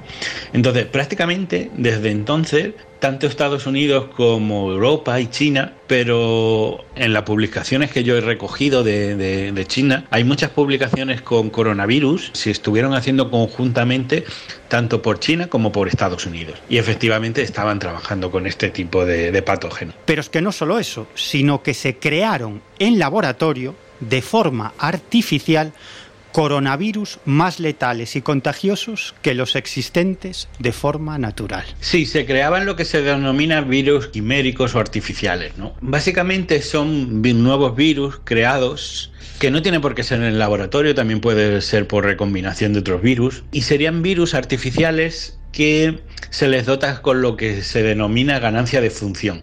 Una ganancia de función es cuando dotas a un virus que ya existe de nuevas características. Típicamente estas características pueden ser o bien mejorar la, morbilidad, es decir, la capacidad que tienen para matar, o la infecciosidad, es decir, la capacidad que tienen para, para ser infecciosos. ¿no? La historia es apasionante porque en realidad lo que estaban buscando era coronavirus que tuvieran la capacidad de poder infectar humanos. Y eh, lo, que se, lo que estaba haciendo la investigación eran creando ratones transgénicos, en ratones que se dotaban con los mismos receptores humanos, concretamente con la proteína AC2, y que es una proteína humana que de, alguno, de algún modo lo que permite es que un virus la, la infecte. ¿no?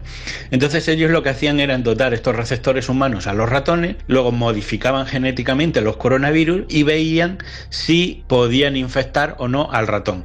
Si el ratón se infectaba, como tenía receptores humanos, pues la idea final era que ese virus hubiera sido capaz de infectar humanos, ¿no? Supuestamente la utilidad de esto era identificar al próximo coronavirus que fuese capaz de generar una pandemia a escala mundial más o menos adelantarte al curso de la naturaleza para identificar antes de tiempo eh, al próximo coronavirus que, que, fuera peligroso para la humanidad. Claro, aquí hay que darse cuenta de una cosa, que este es un camino no sé si paralelo o muy similar al de crear un arma biológica, es decir, porque lo que se estaba haciendo literalmente era modificar coronavirus que ya existían para que pudieran infectar humanos. Por supuesto, esto es muy polémico y muy controvertido, ¿no? Hasta tal punto que la revista Nature, el 12 de noviembre de 2015, publica un artículo, eh, bueno, traducido al español, lo que viene eh, se viene a llamar El virus de murciélago modificado genéticamente genera debate sobre los riesgos de las investigaciones. Básicamente era un artículo que denunciaba el riesgo de la investigación actual y cuál es el peligro de crear virus quiméricos. ¿no? Eh, los autores de este artículo lo que venían a decir es que la creación de virus eh, artificiales no ofrecía ningún tipo de capacidad o ningún tipo de beneficio o ventaja sobre los virus que ya existían en la naturaleza. Dicen que lo único que se está es creando peligros potenciales muy grandes, pero a nivel de beneficio lo único que estás es preparándote contra los riesgos de los, de los virus que tú propiamente creas, pero no de aquellos que ya existirían en la en la naturaleza. Y curiosamente, en 2016 Estados Unidos se sale de esa carrera y dice que ellos no van a volver a financiar eh, la creación de virus quiméricos para atacar a, a seres humanos y China sigue en solitario ese camino a partir de 2016.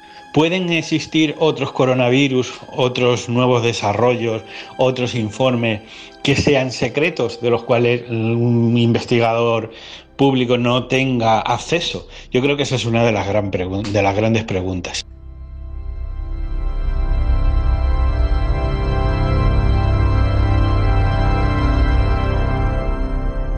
Mira, vosotros me conocéis, yo soy todo lo contrario a conspiranoico, de hecho es un ámbito de, dentro de las temáticas, vamos a llamarlo así, de misterio, que me gusta francamente poco, porque realmente me parece que se abusa en ocasiones del miedo, ¿no? De, de, meter el miedo a gente que quizás no tiene toda la información o que no tenemos toda la información, pero es que en este caso, sinceramente, poner en manos de determinados regímenes políticos, ya no te hablo de países, uh -huh. de determinados regímenes políticos, determinados patógenos, es como decirle a un zorro que cuide el gallinero. Claro, y es que de hecho en su artículo Miguel Ángel Ruiz comenta que en China ya tuvieron lugar accidentes en los que coronavirus salieron de laboratorios de alta seguridad. Chico, blanco en botella, no sé, no es agua, ¿no? La verdad es que hay casos documentados de, de fugas de, de, virus dentro y fuera de China. ¿eh? Sé que en Beijing, en el centro de, de, investigación con virus de Beijing, antes de 2007, el, SARS de 2002 había tenido varias fugas. También, por ejemplo, en 2003 en Singapur, justo después de que acabase la primera pandemia del SARS, concretamente el 3 de septiembre de 2003 entró un, afectado de SARS y era un trabajador que había trabajado con una cepa no atenuada del virus del Nilo Occidental en un laboratorio de bioseguridad nivel 3, ¿no? Entonces, bueno, pues hay casos de esos también, por ejemplo, diciembre de 2019, 65 personas de un grupo de investigación médica en Lanzhou, en China, en la provincia de Gansu, eh, contrajeron brucelosis, que es una enfermedad que se suele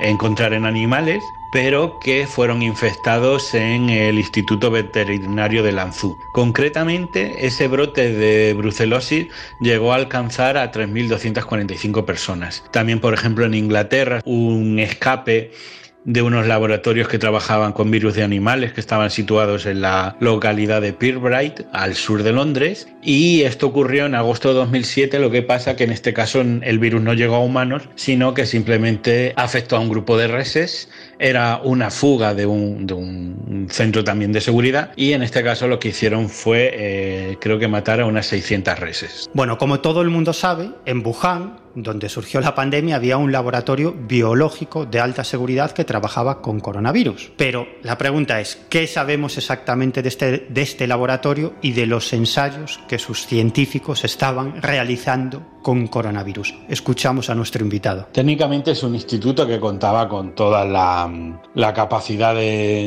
investigación o, vamos a decir, los conocimientos de, otras universidades, tanto europeas como, como americanas y que contaba de alguna manera con todo el prestigio científico. ¿no? Lo que pasa es que empezaron a surgir dudas en Europa y Estados Unidos sobre la capacidad científica de China y sobre todo también les resultaba muy curioso cómo este laboratorio no era el único, China quería hacer al menos tres o cuatro más y consideraban que al final había un problema ahí, ¿no? entre otras cosas porque ese exceso de capacidad investigativa podía ser usada para la creación de armas biológicas y porque consideraban que China no tenía todavía toda la experiencia necesaria para establecer una gran red de laboratorios de, nivel 4, ¿no? que es el máximo nivel en bioseguridad. De lo que no hay ningún tipo de duda es que el Instituto de Virología de, Wuhan estaba trabajando con, con virus artificiales derivados de coronavirus,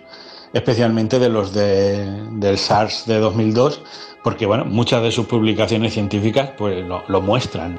Pero es que hay más, porque otro dato contrastado respecto a este laboratorio de Wuhan es que expertos internacionales denunciaron fallos en sus medidas de seguridad bastante antes del inicio de la pandemia. Sí que es verdad que en 2018 unos diplomáticos americanos eh, visitaron las instalaciones del Instituto de Virología de, Wuhan y emitieron unos cables diplomáticos a Washington. Concretamente, el primer viaje lo que venía a decir, el primer cable decía que durante las interacciones con los científicos en el laboratorio de Wuhan notaron que el nuevo laboratorio tiene una grave escasez de técnicos e investigadores adecuadamente capacitados para operar eh, este laboratorio de una manera segura. Eso quedó ahí como una amenaza que nadie hizo caso.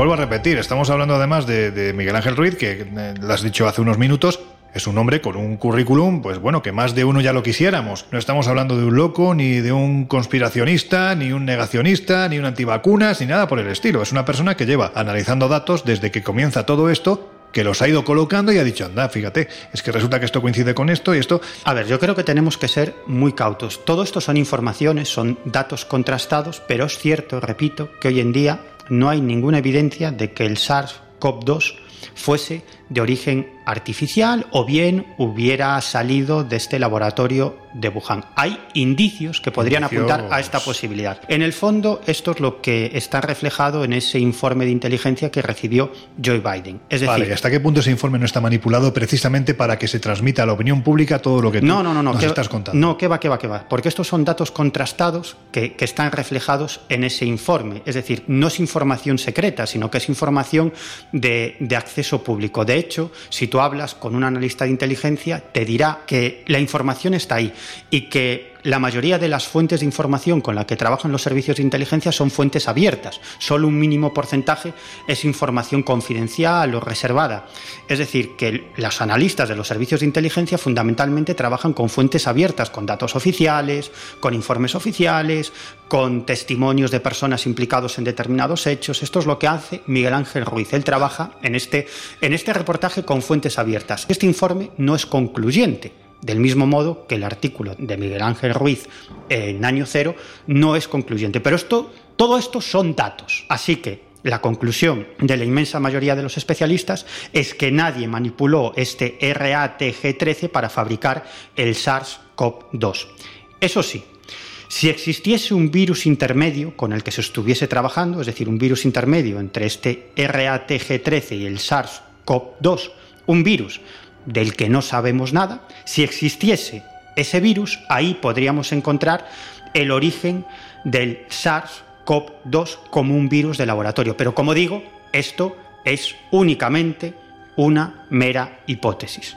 Bueno, esta es la cuestión central para entender todo el tema eh, relativo al origen del SARS-CoV-2.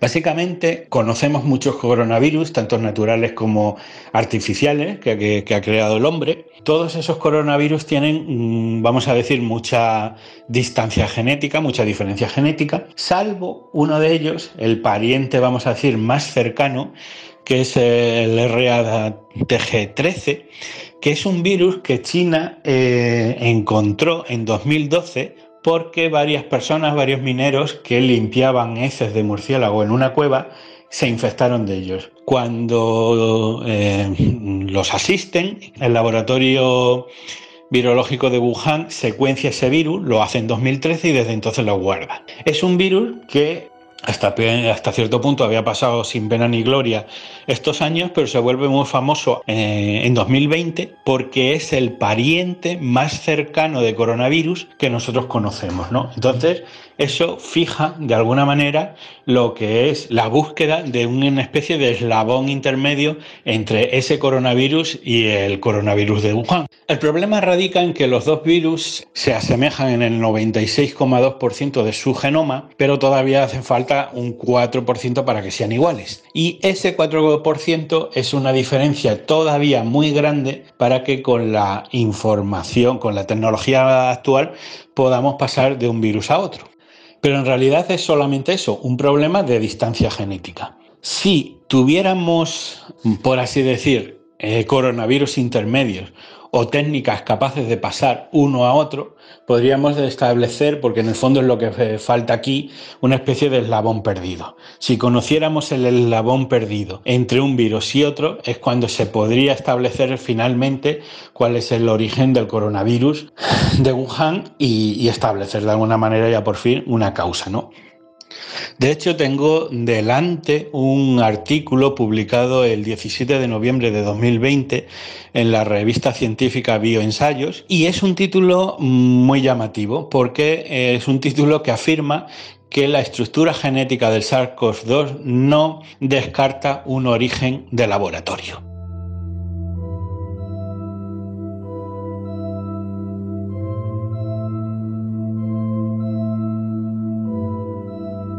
Pero es que hay otra cuestión de la que no se ha hablado mucho y es que mm, esas muestras de RA-TG13 no han sido facilitadas por el gobierno chino a los expertos de la Organización Mundial de la Salud que investigan el origen de la pandemia. Bueno, lo que se sabe de este misterioso virus, el RA-TG13, que básicamente es un virus que su nombre viene, el RA viene del tipo de murciélago de donde fue recogido, que es un Rhinolophus affinis. Eh, TG viene de la ciudad donde fue recogido, Tongguan, en China.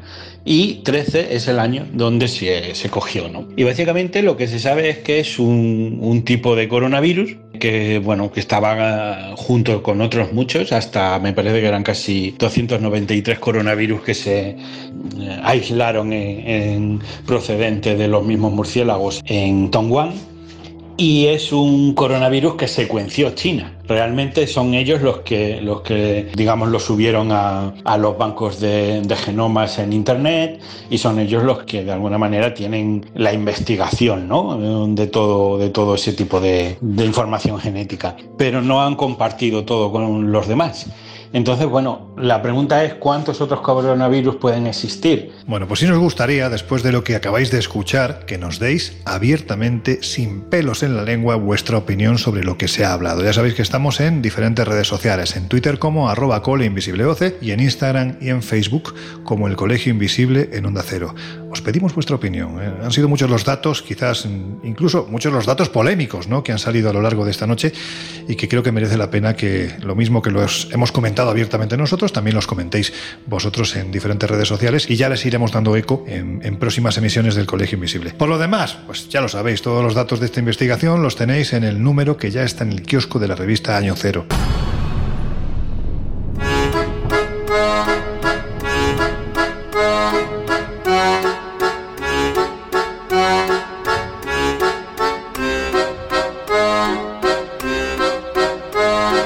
Historias así solo ocurren en el Colegio Invisible.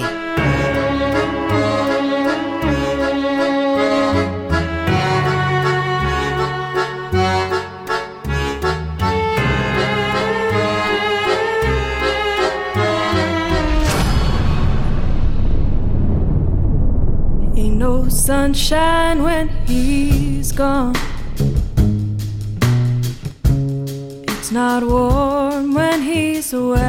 Bueno, pues afrontamos ya los minutos finales del Colegio Invisible y ha llegado el momento de las conclusiones. A ver, chicos y chica, como dice Miguel, en base a lo que acabamos de exponer y escuchar, ¿tendrá todo esto un final? ¿Volverá eso que se llamaba antiguamente, hace apenas dos años, la normalidad?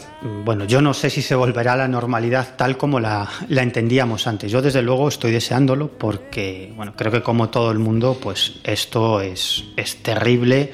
Esto es muy distópico, pero es lo que estamos viviendo. Pero lo único que sé es que lo que nos está sacando de esto es la ciencia, es la medicina, son los profesionales de la salud y son las vacunas. Y sí. se está demostrando que aquellos países con un sistema de salud público más fuerte se han visto menos resentidos y han capeado mejor la pandemia. Y también se ha demostrado que para hacer frente a cualquier problema global, y una pandemia como la que estamos viviendo sin duda es un problema global, es necesario la colaboración de los diferentes países. Una pandemia es un problema mundial. Cada país no puede hacer la guerra por su cuenta. Y por lo tanto se ha demostrado que si hay colaboración entre países, aunque sean competidores estratégicos en otros campos, pero si hay un problema global y la comunidad internacional colabora, al final podemos hacer frente a ese problema y doblegarlo. Eso se llama de una sola forma, solidaridad.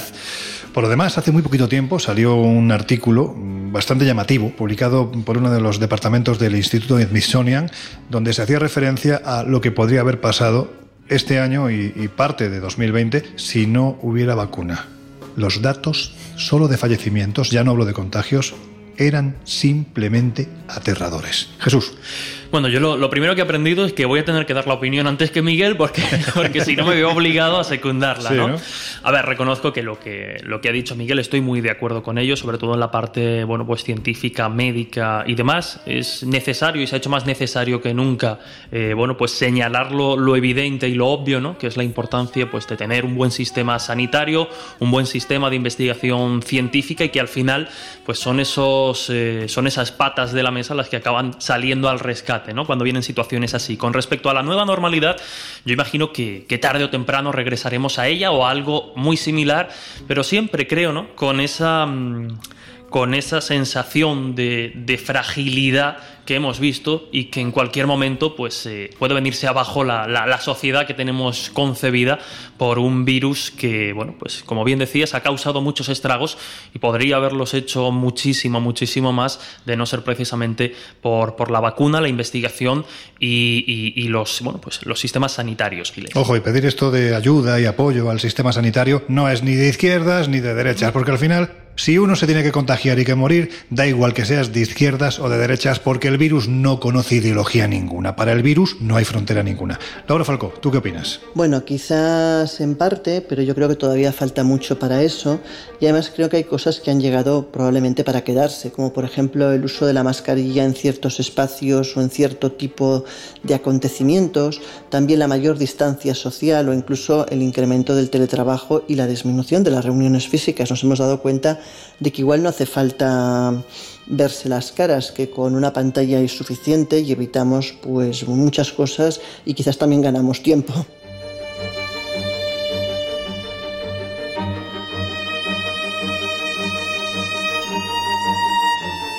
Bueno, pues ya definitivamente antes de cerrar las puertas del Colegio Invisible de hoy, vamos a recomendaros unas cuantas cositas que podéis hacer en estos siete días en los que no estamos en antena. Por ejemplo, que leáis la revista Año Cero, de la que ya os hemos hablado, os hemos avanzado el contenido de su portada, pero Miguel, hay muchos más contenidos, ¿verdad? Pues sí, porque aparte de nuestro tema de portada, centrado en este origen del COVID-19, de esta pandemia de COVID-19, pues también llevamos otros temas, como nuevas informaciones sobre el caso Conil.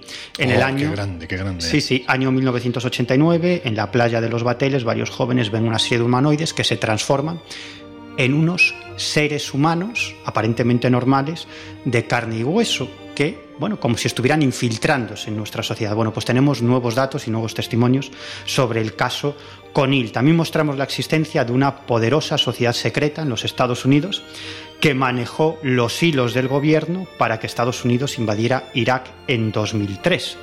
Otra historia también muy interesante eh, eh, es que nos centramos en una de las reliquias más importantes del Islam, el manto de Mahoma y su vinculación con los talibanes. Ya haremos en su momento un colegio invisible al más puro estilo del que hicimos Misterios de la Iglesia. También hablaremos de los misterios del Islam, porque también hay una cantidad de situaciones, cosas, reliquias que merece la pena que merece la pena comentar, incluso eh, todo lo que tiene que ver con los exorcismos dentro del Islam que también se producen. Jesús Ortega, responsable de www, que viejuno queda esto, espaciomisterio.com y también, ojo, de Espacio Misterio en, eh, tenemos nuestra nuestra plataforma también en YouTube. Efectivamente. Cuéntanos qué es lo que, lo que podemos encontrar. Pues oye, mire, siempre, siempre es difícil competir con lo que ofrece nuestra hermana de papel, la revista. ¿Cómo te hace la pelota? Miguel? La no revista nada. Año Cero, pero yo reconozco que también tenemos cosas muy, muy interesantes.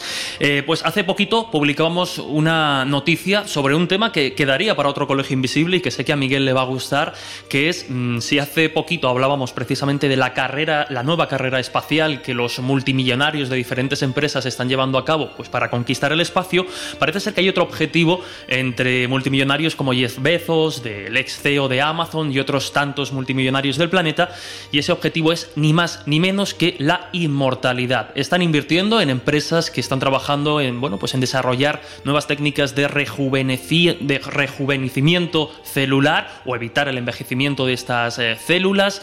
También, bueno, pues lo están haciendo desde una perspectiva eh, muy para retrasar la muerte o prolongar al máximo la vida. Este es el interés de, de- de muchos multi- multimillonarios que no es nuevo, lo llevan haciendo ya algunos años, pero eh, con una nueva empresa parece que se ha disparado la, la noticia. Pues ya lo sabéis, ¿no? Tenéis revista Año Cero en el kiosco, tenéis en, en internet, en el espacio digital, ¿no? Espaciomisterio.com, también en YouTube nuestra plataforma de Espacio Misterio, donde se están colgando una cantidad de contenidos absolutamente brutales, series inéditas, eh, a coste cero, como decimos siempre, a coste cero. Gratis, gratis, gratis, ¿no? A coste cero, entrevistas, charlas, eh, reportajes, en fin, de, de todo. Estamos ahí, ya saben que lo importante, sobre todo, eh, para apoyarnos un poco en este, en este relanzamiento del canal, suscribirse para estar al tanto de todo Mm. lo que subimos semana a semana, darle a me gusta y compartir los contenidos que obviamente pues sean del interés y el gusto de los invisibles. Es, yo creo que muy divertido que os acerquéis. Vais a ver a un Jesús Ortega muy jovencito, muy jovencito haciendo entrevistas y también a grandes veteranos como, como, bueno, pues como el enorme Juan José Benítez impartiendo auténticas clases, porque cuando Juanjo da una conferencia no se puede denominar de otra forma, son auténticas clases. Pero también en la web, espaciomisterio.com, tenéis a vuestra disposición ese viaje que vamos a realizar en el fin de semana de, Halloween, ¿no? el último fin de semana de octubre. Nos vamos a ir a uno de los lugares más encantados, dicen, de cuantos hay en España, el Castillo del Buen Amor. Allí vamos a pasar dos noches, dos noches muy interesantes. También vamos a realizar diferentes rutas por, por alrededor. Vamos a acercarnos a Salamanca para conocer la Salamanca más misteriosa, también al Santuario de la Peña de Francia. Iremos a Ciudad Rodrigo, en fin, va a ser un fin de semana muy intenso en el que estaremos tanto Josep Bijarro como Laura Falcó, como yo mismo, acompañando a todos aquellos que os queréis venir con nosotros en este fin de semana en el que además la noche de Halloween además bueno pues va a haber alguna que otra sorpresa. Y quien se quiera disfrazar pues oye que lo haga. Yo no porque no me hace falta ya lo digo siempre. A mí para dar miedo no me hace falta ponerme una careta. Bueno dicho esto queréis entrar en contacto con nosotros pues estamos en el mail el colegio invisible arroba onda cero punto es y por supuesto en nuestras queridas redes sociales donde la comunidad de invisibles cada vez es mayor. A este y al otro lado del Atlántico del Pacífico en la Antártida tenemos oyentes en Sudán en Corea del Norte, en Corea del Sur, por supuesto, prácticamente en, en la buena Europa. y en la mala. En fin, que tenemos oyentes eh, prácticamente en todo el mundo y además queremos que lo evidenciéis. ¿A través de qué? Bueno, pues de Twitter, por ejemplo, donde estamos como arroba cola invisible 12 y también en Instagram y en Facebook como el Colegio Invisible en Onda Cero.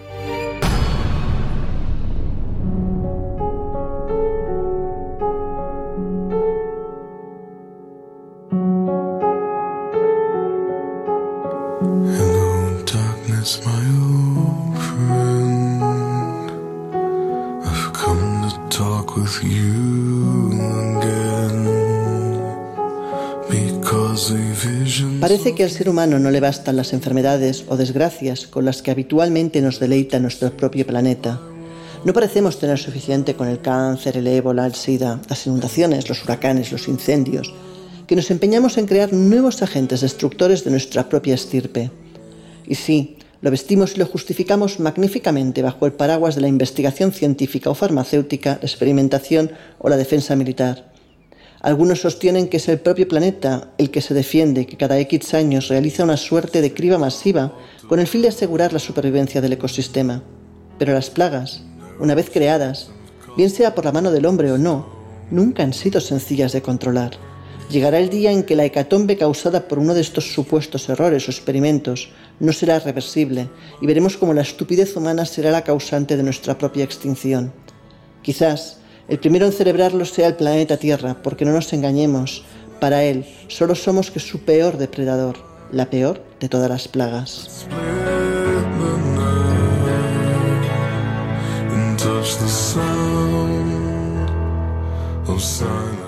Pues hasta aquí hemos llegado con el programa de hoy. Seguramente va a ser uno de esos colegios invisibles que van a despertar algo de, de, polémica, bueno, pues bienvenida sea, sobre todo si con ello aclaramos más la situación terrible que llevamos viviendo desde hace un año y medio. Dicho lo cual, Miguel Pedrero, amigo, que nos oímos dentro de una semana. Pues aquí estaré, hasta la próxima. Laura Falcó, dentro de una semana, un poquito más. Bueno, chicos, hasta la próxima semana.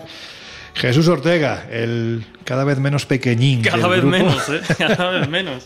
que nos volvemos a encontrar dentro de siete días. Pues siempre un lujo, hasta la próxima. Y a vosotros ya os dejamos en compañía de nuestro querido José Luis Salas, de todo su equipo, de sus no sonoras, ya sabéis, es el despertador de la mañana, merece la pena que sigáis escuchando la sintonía de Onda Cero Radio y nosotros volvemos dentro de siete días. Hasta entonces, bueno, pues lo que os decimos siempre, que seáis muy, muy felices.